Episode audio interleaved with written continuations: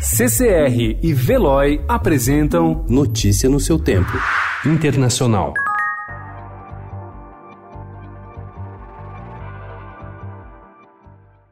O apoio do Brasil ao ataque americano que matou o principal militar iraniano preocupa líderes do setor agropecuário. Eles pregam mais cautela no campo diplomático para não atrapalhar os negócios relevantes. O Brasil é quem mais exporta produtos agropecuários para o Oriente Médio, o equivalente a 9 bilhões de dólares por ano. A tensão entre Estados Unidos e Irã aumentou desde o ataque com drone por ordem de Donald Trump que matou o general iraniano Qassim Soleimani no Iraque. Soleimani era uma das principais referências militares e políticas do Irã e comandante das forças Quads.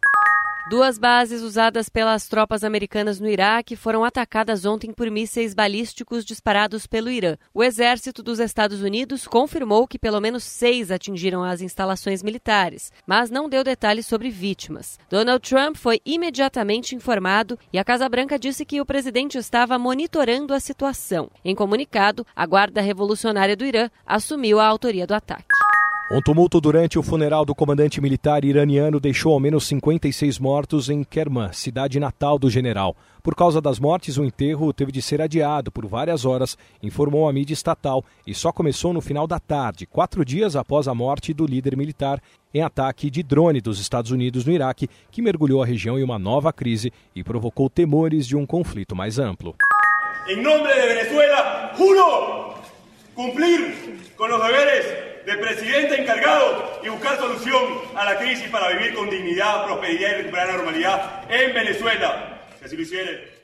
O líder opositor Juan Guaidó foi empossado ontem como presidente do parlamento venezuelano após ser ratificado no domingo como líder parlamentar com votos da oposição, em sessão que ocorreu sem luz elétrica e a qual militares tentaram impedir sua entrada. Luiz Parra, um opositor que rompeu com Guaidó, foi empossado no domingo com o apoio do chavismo após uma votação em que não houve contagem. Agora, ambos disputam o papel de presidente da Assembleia.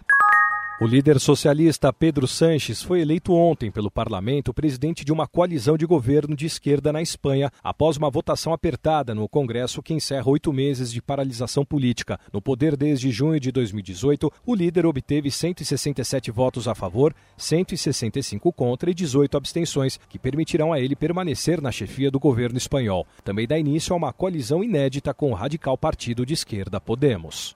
Notícia no seu tempo. Oferecimento CCR e Veloy.